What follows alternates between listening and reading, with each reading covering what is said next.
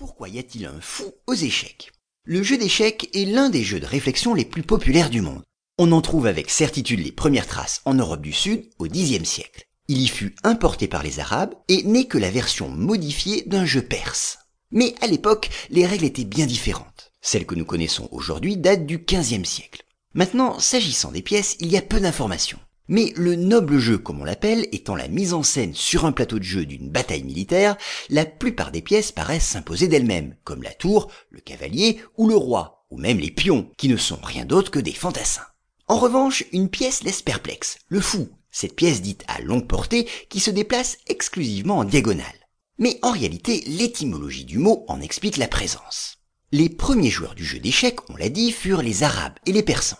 Or, ils nommaient cette pièce Al-Fil, ce qui signifiait l'éléphant, dit-on en référence à Aboul Abbas, l'éléphant blanc de Charlemagne. Passé dans la langue